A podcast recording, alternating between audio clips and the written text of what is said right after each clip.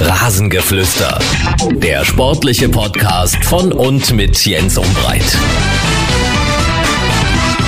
Das ist das Rasengeflüster am Freitag. Ich wünsche euch einen guten Start ins Wochenende.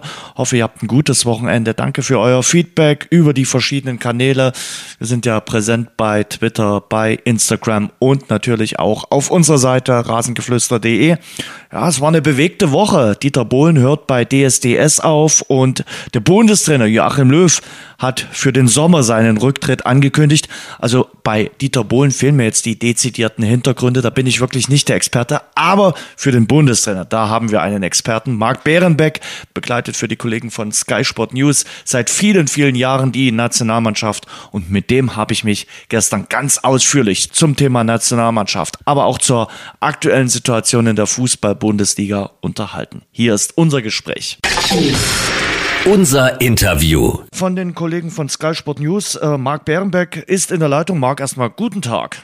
Wunderschönen guten Tag, hallo. Marc, das war für alle Beteiligten, auch für dich als äh, Begleiter der Nationalmannschaft schon sehr überraschend, was da am Dienstag um 11 Uhr passiert ist, oder? Der Zeitpunkt war total überraschend, ähm, vor allem, weil man ist ja zwar als Journalist schon vernetzt, aber es gab überhaupt keine Anzeichen, dass das jetzt passiert. Dass Joachim Löw nach der Euro nicht mehr Trainer ist, das wiederum überrascht mich nicht unbedingt. Genau damit hätte ich gerechnet, egal ob er irgendwie als Held abtritt mit einem Titel im Sommer oder versagt und rausgeschmissen wird. Also das war für mich fast klar, dass er nicht weitermacht oder es keine Konstellation gibt, wie er weitermachen kann. Aber dass er selbst jetzt diesen Schritt geht und zu diesem Zeitpunkt, das war überraschend, ja. Mhm. Irgendwie hat der DFB dadurch natürlich wieder so ein bisschen das Zepter in die Hand genommen. Bei der Pressekonferenz dann heute wirkte der Bundestrainer sehr entspannt, sehr aufgeräumt. Total. Und Joachim Löw ist ja jemand, der keinen Schnellschuss in der Entscheidung macht. Also der ist jemand, der nachdenkt, der sich nochmal beraten lässt, der sich die Zeit nimmt. Das hat er immer gemacht. Äh, zum Beispiel auch nach der WM Russland ist er ja erst noch untergetaucht, bevor er dann seine Pressekonferenz gemacht hat. Und das war auch in den letzten Wochen so. Also er ist jemand, der dann alles ins Kalkül zieht und eine Entscheidung trifft. Und genau das hat er so gemacht. Und deswegen war er da, wie man ihn kennt, entspannt, aufgeräumt. Äh, wenn er, wenn ihm was auf die Nerven geht, dann sagt das auch mal, ein bisschen emotionaler. Aber er ist, äh, glaube ich, die Ruhe selbst in sich. Und das haben wir heute auch gesehen. Hm. Wenn man jetzt nochmal 48 Stunden nach der Entscheidung drüber nachdenkt, sind sich, glaube ich, fast alle einig, es ist die richtige Entscheidung. Es ist total die richtige Entscheidung und ich finde, Joachim Löw hat großen Respekt verdient, weil er selbst erkannt hat, dass er zu einer Last geworden ist für den deutschen Fußball und selbst zu erkennen, dass man nicht mehr der richtige Mann ist. Ich glaube, das ist ganz, ganz schwierig, erst recht, wenn er nachweislich ein Top-Fußballtrainer ist, tolle Erfolge gefeiert hat und trotzdem die Fans, die Öffentlichkeit, die Medien und selbst Teile der Mannschaft haben ihn nicht mehr für den Richtigen erachtet. Genauso im Verband, auch da gab es Strömungen gegen ihn und das so zu erkennen und dann sauber durch durch die Vordertür durchzugehen, aus dem DFB raus, was er jetzt macht. Chapeau, das hat er toll gemacht. Hm. Mit Löw geht ja auf jeden Fall eine Ära zu Ende. 17 Jahre war er beim DFB, die ersten zwei Jahre unter Jürgen Klinsmann, dann ab 2006 selbst Bundestrainer gewesen und natürlich äh, im Mittelpunkt 2014 der WM-Titel in Brasilien. Und das war sowas von einer erfolgreichen Zeit. Also der erfolgreichste Bundestrainer mhm. wirklich aller Zeiten, äh, die WM. Ich meine, wir erinnern uns alle an diese Bilder. Und eigentlich bis dahin war die Arbeit top, top. Und danach gab es ein paar Stellschrauben, die nicht funktioniert haben. Und das ist auch okay so. Joachim Löw hat aber auch gerade in den letzten Jahren Dinge richtig gemacht. Das System taktisch nochmal angepasst. Weg vom ähm, äh, Ballbesitzfußball hin zu mehr Konterfußball. Also äh, deswegen, ich habe für ihn rein jetzt von der ganzen äh, Folgen her nur, nur gute Worte äh, parat. Und genau das ist natürlich, glaube ich, so, wie er abtreten möchte. Die letzten Jahre waren einige Fehler mit dabei, die erkennt er mittlerweile auch ein. Aber wir ehrlich, jeder hat schon mal Fehler gemacht und deswegen zieht er jetzt eben auch die Konsequenz. Kannst du ihn äh, dir als äh, Clubtrainer nach der Europameisterschaft vorstellen? Wenn ich ehrlich bin, nicht wirklich, hm. auch wenn er das schon mal gemacht hat. Aber es müsste ja ein Top-Team sein. Und äh, in Europa gibt es nicht so viele Top-Teams. Dann muss man wiederum sagen, dass Joachim Löw schon gerade auch diese Ruhe genossen hat äh, als, als Bundestrainer, dass man auch mal in sich gehen kann.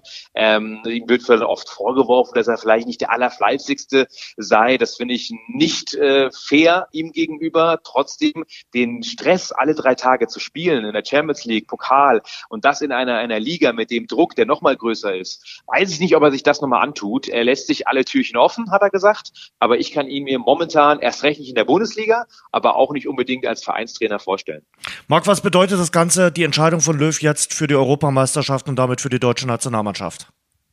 Ich glaube, dass erstmal der Druck raus ist und dass Joachim Löw jetzt auch Ruhe einfach gewonnen hat, auch für die Mannschaft. Ich bin ja auch bei der Nationalmannschaft dabei und bei den Pressekonferenzen und Medienrunden und da ist jede zweite, dritte Frage oder Diskussionsthema immer gewesen, wann tritt er zurück? Ist er noch der Richtige? Der muss doch weg. In allen Fanumfragen heißt es, er ist nicht mehr der Richtige. Und dieses Thema ist jetzt einfach passé. Diese Ruhe hat er geschaffen und ich glaube schon, dass in der Mannschaft so ein bisschen so ein Spirit entwächst. Wollen auch nochmal für Yogi was Besonderes reißen bei der Euro. Alle sind ohnehin motiviert. Das ist die Europameisterschaft. Nichtsdestotrotz kann das natürlich jetzt dadurch auch nochmal zu noch mehr Kräfte führen, die freigesetzt werden. Mhm. Er wird auf jeden Fall in den nächsten Wochen immer noch mal auf die Personalien Müller, Hummels und Boateng angesprochen werden, denn dazu hat er sich jetzt noch nicht klar äh, geäußert. Aber es scheint ja wohl so, als wenn vor allem Thomas Müller und Mats Hummels vielleicht dann doch ganz gute Chancen hätten, im Sommer bei der Euro mit dabei zu sein. Und zwar genau die beiden, hängt natürlich immer so von der Gesamtkonstellation ab. Wer ist dann noch fit? Wer verletzt sich vielleicht? Wer geht leistungsmäßig durch die Decke? Aber dass Thomas Müller momentan der beste Zehner Deutschlands ist und zu Euro mitkommen muss, da lasse ich keine anderen Meinungen gelten. Das, glaube ich, äh, steht fast äh, ja ganz oben auf dem Papier. Und äh, auch als Führungsspieler, auch als Taktgeber bei allem, ob er dann auf der Bank sitzt oder auch ähm, auf dem Spielfeld steht und den Jungs einheizt. Also auch als Führungsspieler ganz wichtig. Davon gibt's momentan zu wenig in der Nationalmannschaft. Ja, und hinten, das war Vogelwild, was die deutsche Mannschaft gespielt hat. Deswegen so ein Ruheelement mit Erfahrung wie Mats Hummels, das wäre es. Und ich glaube auch, dass es so kommt. Die große Frage ist natürlich, was kommt nach Löw? Äh, wenn ich so jetzt die letzten Tage und Stunden verfolgt habe, also Jürgen Klopp hat gesagt, nee, geht nicht. Dann kommen immer wieder die Kandidaten Kunz, Rangnick und Flick. Oder gibt's noch einen Mr. X, wie damals als äh, 1998 war es, glaube ich, Paul Breitner angerufen wurde? Also erstmal können wir sagen, Jürgen Klopp hat schon die Tür extrem hm. zugemacht. Mhm. Er hat ja sogar gesagt, selbst wenn er rausflöge bei Liverpool, dann macht er erstmal ein Jahr ähm, Sabbatical. Das hat er schon mal gesagt, jetzt erneuert. Also die Tür ist extrem zu. Für mich ist sie komplett zu. Jürgen Klopp wird nicht Bundestrainer. Uli Köhler das, glaubt noch nicht so richtig dran. Genau, der hat ein bisschen eine andere Meinung. Der glaubt äh, oder hat gesagt, das muss er sagen auf der ja. Pressekonferenz. Die Tür muss er zumachen.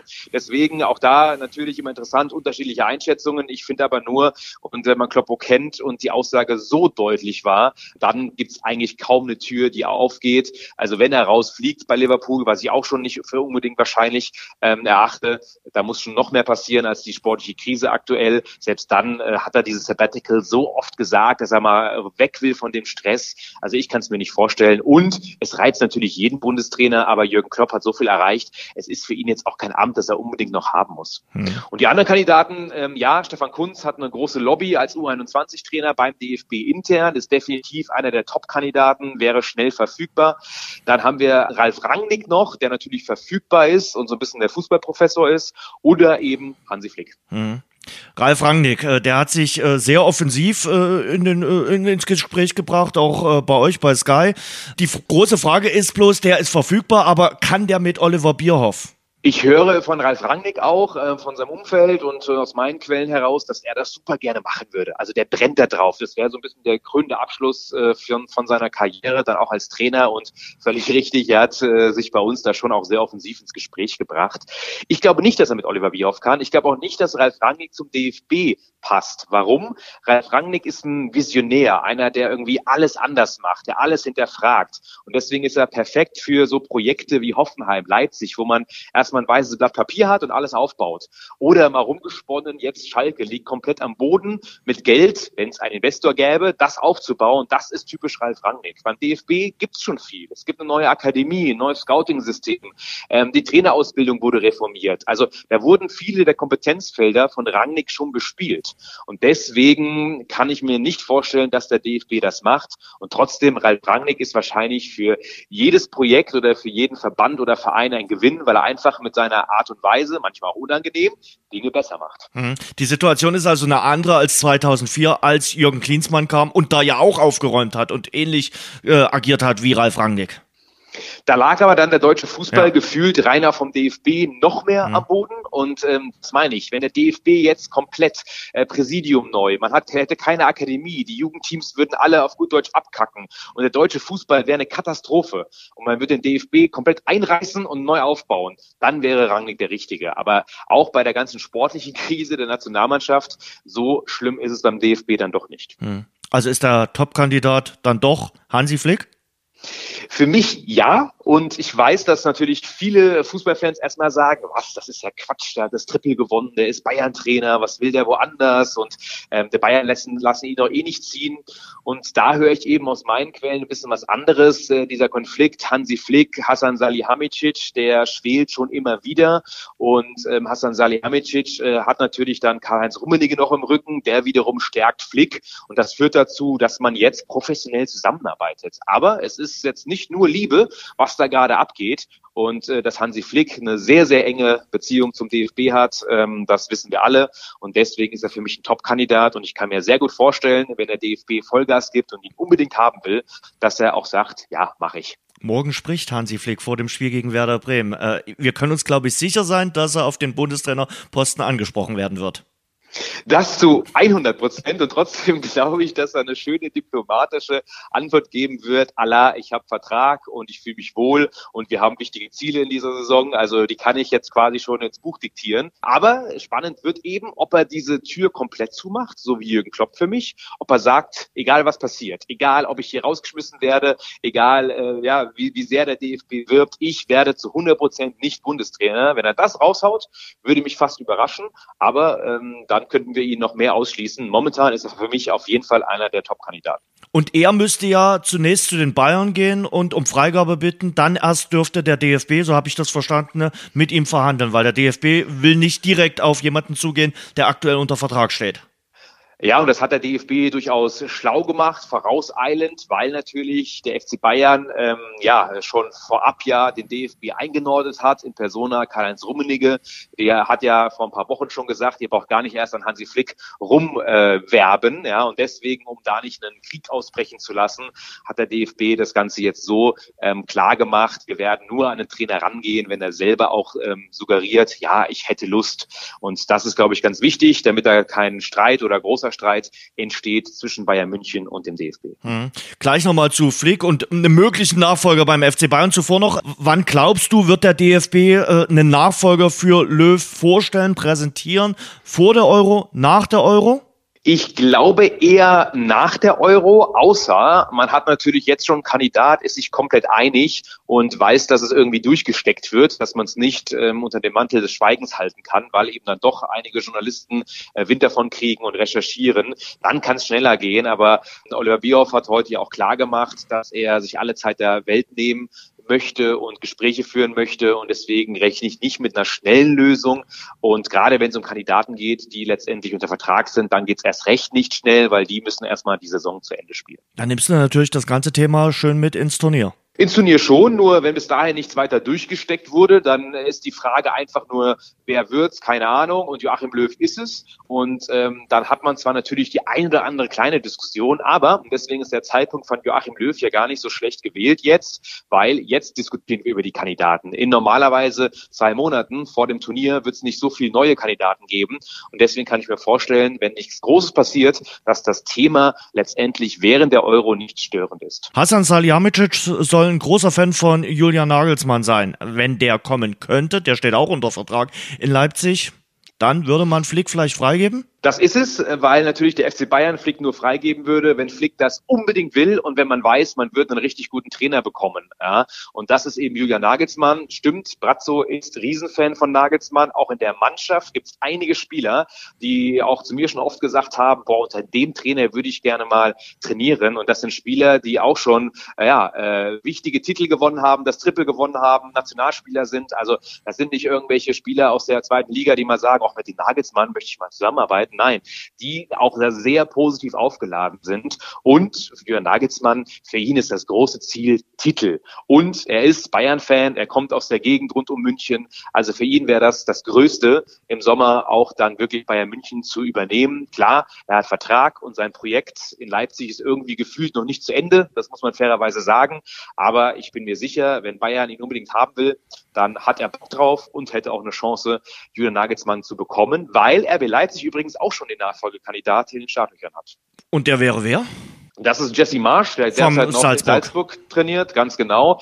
Dem wurde schon suggeriert, ähm, haben wir gehört, dass sobald Nagelsmann weg ist, wird er äh, der neue Trainer. Also das wäre die perfekte Lösung, der den RB-Fußball kennt, der einfach dann schnell rübergeholt werden könnte und vor allem, der im kommenden Sommer unbedingt eine neue Herausforderung annehmen möchte. Wenn er es nicht innerhalb der RB-Familie machen kann, dann geht er woanders hin. Mensch, Marc, das hat es ja noch nie gegeben, dass sich Leipzig in, in, in Salzburg bedient. Also weder bei Spielern noch bei Trainern. Also, das ist, das ist was ganz Neues. Ja, also, bin ja ein bisschen bass erstaunt. Ähm, weil du gerade Nagelsmann so angesprochen hast, äh, ja, noch sehr jung an Jahren als Trainer. Äh, was glaubst du, was begeistert die Spieler, auch die Erfahrenen an dem Trainer Nagelsmann? Also Julian Nagelsmann, ich kenne ihn sogar noch als Jugendtrainer von Hoffenheim. Ich begleite ihn schon ein bisschen länger oder darf ihn begleiten, möchte ich sagen. Ähm, ist schon ein Ausnahmetalent, ein besonderer Trainer und für mich definitiv in der Zukunft einer, wenn nicht der beste Trainer der Welt. Ich weiß, es sind viele Vorschusslorbeeren, aber Jürgen Nagelsmann vereint einerseits äh, motivierende Fähigkeiten, psychologische, er ist taktisch richtig gut aufgestellt, er macht Spieler besser, er kann das runterbrechen, aber äh, ganz komplizierte taktische Dinge in Fußballersprache, er ist ein Motivator und also ich habe auch schon einige Gespräche mit Nagelsmann gehabt, egal über welche Themen, manchmal auch über, über Politik oder über Gesellschaft, gesellschaftliche Dinge. Er hat eine Meinung, er hat sich damit befasst. Er ist extrem clever, smart, schnell in der Birne und deswegen ist er für mich einer der besten Trainer überhaupt und der definitiv legitime Nachfolger für Hansi Flick beim FC Bayern. Vor allem, weil Nagelsmann jetzt eben mit Leipzig definitiv schon sich die internationalen Sporen und auch in Deutschland verdient hat. Meisterschaft ist nicht utopisch in diesem Jahr, ist immer noch möglich und ist ein toller, spannender Kampf. Also deswegen, Jürgen Nagelsmann, äh, man merkt, ich schwärme und das auch völlig zu Recht. Wie siehst du die Bayern aufgestellt für den äh, Endsport äh, in der Bundesliga? Jetzt am Wochenende zum Beispiel das Spiel bei Werder Bremen, wo sie eigentlich immer gut ausgesehen haben zuletzt. Es ist spannend in der Liga und das finde ich erstmal geil. Hm. Dank auch an RB Leipzig, die das natürlich spannend machen, aber auch an die schwächelnden Bayern, weil da sind wir wieder beim Thema Hansi Flick. Die Bayern schaffen es nicht, hinten die Bude dicht zu bekommen, kriegen zu viel Gegentore, sind in der taktischen Abstimmung einfach nicht perfekt ausgerichtet, kommen einfach nach dieser schwierigen Trippelsaison ohne große Pause einfach hier in der Saison nie so richtig in Fahrt, haben dann tolle Elemente, tolle Spiele, aber die Konstanz fehlt und einzelne Spieler bringen nicht ihre Leistung und deswegen ist es ein, ja, ein, ein taumelnder Riese, der auch mal geschlagen werden kann und trotzdem natürlich die beste Mannschaft Deutschlands, die überall mit Weltklasse-Spielern gespickt ist und das macht so spannend, aber ja, jetzt gegen Werder, das dürfte normalerweise gut gehen. Spannend wird dann natürlich das Duell gegen RB Leipzig, steht uns ja auch bald an. Ja, zu Ostern, äh, aber all über den, äh, über diesen Topspielern steht äh, Robert Lewandowski. Knackt er die 40-Tore-Marke in dieser Saison? Ja, ich bin positiv gestimmt und ich wünsche ihm irgendwie, weil Robert Lewandowski ist für mich nicht nur der beste Neuner der Welt, er ist einer der besten Stürmer aller Zeiten und äh, der dafür ist er fast ein bisschen zu wenig gewertschätzt, auch wenn er Weltfußballer geworden ist. Aber was der da leistet, ist schon sensationell. Wir reden über Messi, Ronaldo, wir reden über ähm, Neymar oder mittlerweile Mbappé, aber Robert Lewandowski ist als Typ auch sensationell. Ich kenne ihn ja auch und er ist, er ist nett, offen, nahbar und vor allem ist er sowas von professionell. Jede Sekunde seines Lebens ist auf Tore schießen ausgerichtet. Und da habe ich größten Respekt vor. Und er hat es gerade in den letzten Jahren nochmal auch äh, neu erfunden, arbeitet mehr gegen den Ball, ist noch mehr Teamplayer. Und deswegen ist Robert Lewandowski für mich einfach nur ein sensationell toller Spieler. Die Bayern können vorlegen. Am Samstag, am Sonntag spielt dann ähm, RB Leipzig. Die tanzen jetzt nur noch auf zwei Hochzeiten. Ist die große Frage, ist es ein Vor- oder Nachteil? Es ist für mich ein Vorteil und das klingt jetzt ein bisschen doof, weil natürlich erstmal schade, dass man Liverpool nicht geschlagen hat und in der Champions League wie im letzten Jahr weiterkommt, weil na klar ist das das große Ziel und die größte Liga überhaupt. Ähm, aber jetzt kann man sich voll auf die Bundesliga konzentrieren und dieser Erfolgshunger, der wird ja nicht weniger. Und gerade ähm, die Mannschaft, da stimmt sehr, sehr viel, haben jetzt gerade so ein bisschen den Peak eigentlich ihrer Leistungsbereitschaft auch erreicht und äh, einige Spieler, ob es Marcel Sabitzer beispielsweise ist oder ein sind einfach noch mal besser geworden. Und deswegen sind sie für mich ein ernstzunehmender Meisterschaftskandidat. Wird sehr, sehr, sehr schwierig gegen den FC Bayern. Aber ähm, ich finde es einfach spannend und finde es toll, dass diese Mannschaft sich so entwickelt hat. Und bei Eintracht Frankfurt, dem Gegner am äh, Sonntag, gibt's halt die Schlagzeilen rund um Freddy Bobic. Der Aufsichtsrat hat jetzt äh, eine Vertragsauflösung erst einmal abgelehnt. Äh, der Vertrag muss eingehalten werden, heißt es, bis 2023. Ist das jetzt erstmal nur Geplänkel, weil es heißt, ja, kein Geld, kein Freddy Bobic in Richtung Hertha BSC? Ganz genau. Das ist eigentlich nur ein bisschen die, die, die Vorgeschichte, um jetzt in die Verhandlungen reinzugehen. Eintracht hat klargemacht, ohne dass ein möglicher neuer Verein, sprich Hertha, Kohle hinlegt, gibt's den nicht. Und damit hat man das nochmal festgehalten, auch in den Gremien, also im Aufsichtsrat, du hast es angesprochen jetzt. Und äh, jetzt beginnen die Verhandlungen, weil ohne Geld wird die Eintracht ihn nicht ziehen lassen. Und trotzdem eine Zukunft Freddy Bobic bei der Eintracht ab Sommer Sommer gibt's für mich nicht. Gibt kein Szenario, dass er weitermacht. Ähm, aber die Frage ist nur, geht er wirklich zu Hertha, zahlt die Hertha oder wird Freddy Bobic ab Sommer dann vielleicht sogar freigestellt und geht erstmal zu keinem Verein? Macht ein Sabbatical. Genau, zum Beispiel, ähm, weil natürlich äh, momentan in Frankfurt auch äh, zwischen den Zeilen und emotional viel passiert und der Wechselwunsch von Freddy Bobic nicht von jedem verstanden wird. Und deswegen, glaube ich, ist da schon einiges an Porzellan zertippert. Und das Sinnvollste und Wahrscheinlichste ist für mich, ähm, Hertha legt ein paar Millionchen hin und dann geht er als Geschäftsführer Sport in die Hauptstadt. Da könnte ja einiges passieren mit Blick dann äh, auf die neue Saison. Also Ose ist ja schon klar, Bobic scheint klar zu sein. Du hast gerade gesagt, möglicherweise ändert sich durch die Bundestrainer-Nachfolge auch noch ein bisschen was. Also äh, da äh, wird ein großes Personalroulette in, in Bewegung gesetzt. Super spannend ist es. Äh, du hast es angesprochen, Gladbach sucht noch einen Trainer, ähm, Dortmund hat jetzt schon einen, aber genauso sucht die Hertha noch einen Trainer. Paul Dardai wird im nächsten Jahr nicht weitermachen, sehr, sehr unwahrscheinlich. Ähm, und dann haben wir gerade schon jetzt irgendwie äh, Nagelsmann, Flick angesprochen, was alles noch passieren kann. Oliver Glasner Zukunft äh, bei Wolfsburg ist auch nicht ganz klar, auch wenn er heute eher positiv gesagt hat, er hat Vertrag und fühlt sich wohl. Aber zwischen Oliver Glasner und Jörg Schmatke ist es auch keine Liebesbeziehung, sondern eine Zwecksbeziehung, die zwar erfolgreich ist, aber die kann auch eher zu Ende gehen, als dass man zusammenbleibt. Also auf den Trainerposten auf der Bank wird sich noch einiges tun. Das wird spannend bleiben. Hm. Glaubst du, äh, weil du gerade die Trainerposten angesprochen hast, Edin Terzic, als er übernommen hatte, hieß es, oh, der Terzic, ob das so richtig funktioniert. Jetzt hat er in den letzten Wochen ein bisschen Werbung in eigener Sache gemacht. Glaubst du, dass der wirklich tatsächlich ins zweite Glied äh, zurückgeht oder dass bei einem Angebot, was aus der Bundesliga vielleicht kommen könnte, er doch nochmal ins Grübeln kommt? Wenn er ein gutes Angebot bekommt und wenn er wirklich einen Verein hat, der voll auf ihn setzt, kann ich mir schon vorstellen, dass er das doch lieber wahrnimmt und so ein bisschen die Gunst der Stunde nutzt. Aber man muss ehrlicherweise sagen, ähm, die Lobby von ihm, gerade bei Borussia Dortmund, ist sehr, sehr gut, sehr groß. Aber wahrscheinlich war dieser Schritt jetzt vielleicht ein Tacken zu früh für ihn und ins zweite Glied zu gehen und nochmal zu lernen, um dann wieder vielleicht doch nochmal in ein, zwei, drei Jahren irgendwo ähm, Cheftrainer zu werden. Das ist für mich Stand heute so eigentlich die, die sinnvollste Variante. Marco Rose wird dann im Sommer übernehmen nehmen. Marco Rose ist in der Champions League nochmal gefragt. Äh, Dienstag das Spiel gegen Manchester City, äh, das Rückspiel, das Hinspiel haben sie verloren. Äh, siehst du noch Chancen irgendwie für Gladbach, dieses 0 zu 2 aufzuholen oder wird das eine Mission Impossible? Gerade wenn man bedenkt, wie, wie gut Man City momentan drauf ist und wie schlecht Gladbach dann im Verhältnis drauf ist und was da alles passiert und wie viel auch dort an Streit und an negativen Schwingungen rund um den Bökelberg gerade vorherrschen. Schwierig, aber ist immer der Klassiker. Es gibt Spiele, es gibt Tage, an denen dann so eine Mannschaft doch den berühmten Bock umstoßen kann.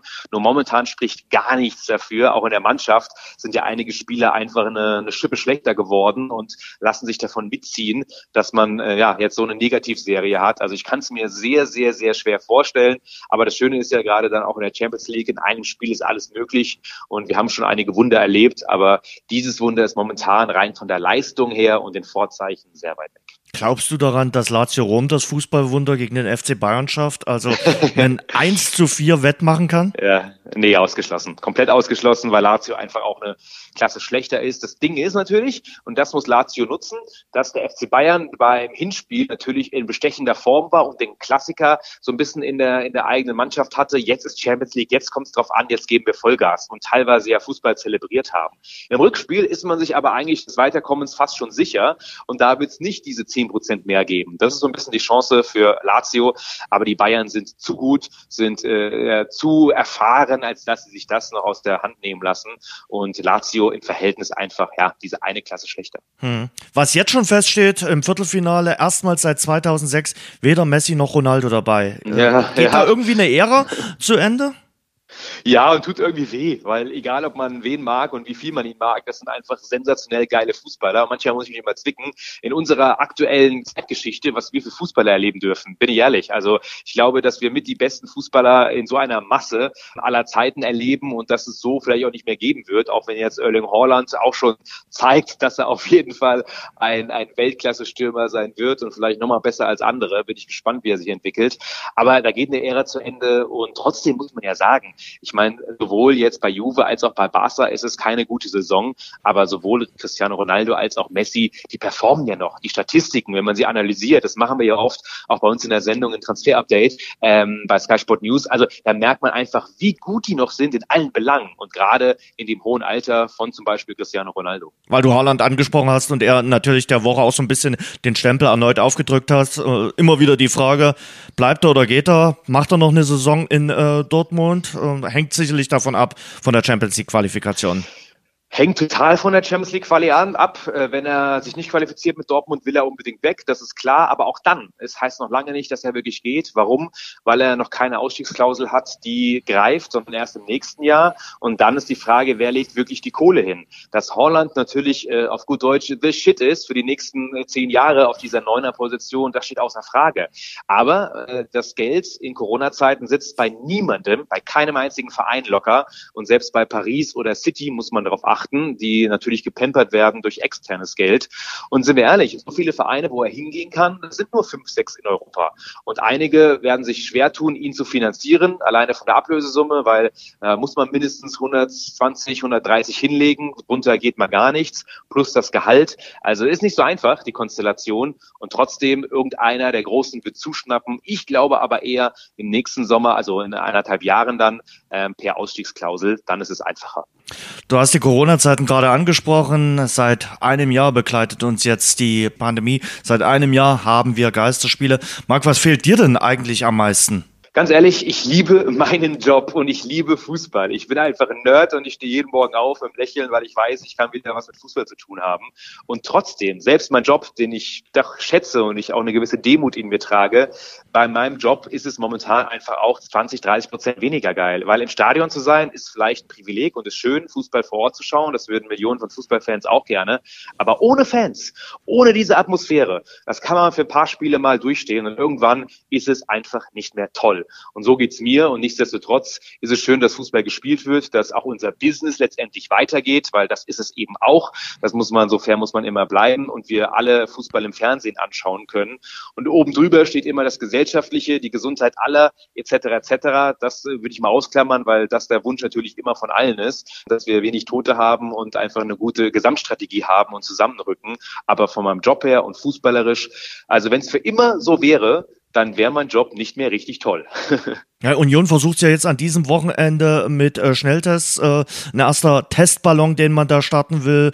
Äh, Hansa Rostock will die Luca-App ins Spiel bringen. Also es wird einiges versucht jetzt von den Vereinen, damit man möglichst bald wieder Zuschauer ins Stadion bringen kann. Und wir merken ja auch in anderen Ländern, dass es da diese Vorstöße gibt. Ich will jetzt gar nicht die politische und die Impfstrategie bei uns bewerten in Deutschland, aber es ist ja Sonne am Horizont so langsam und Licht am Horizont. Und ich glaube, dass wir auch schon dann bald wieder zumindest Teilzulassung Verletzungen haben in deutschen Stadien. Und alleine, wenn 1000, 2000 Fans drin sind, das ist ja auch das Schöne, was man dann teilweise letztes Jahr erlebt hat, dann ist das nicht toll, aber es gibt schon eine Stimmung und es ist schon ein ganz anderes Fußballspiel, als wenn wirklich niemand da ist, außer einer Handvoll Journalisten und eben der Staff der Vereine. Marc, danke dir fürs Gespräch. Danke Jens, ebenso. Marc Bärenbeck war das. Er begleitet die Nationalmannschaft, den FC Bayern und ihn sieht man auch immer wieder im Transferfenster bei Sky Sport News. Das war das Rasengeflüster. Danke fürs Hören. Und denkt dran, abonniert uns bei Spotify, Apple Podcast, Audio Now und überall dort, wo es gute Podcasts gibt. Mehr Infos, mehr Hintergründe im Netz auf rasengeflüster.de.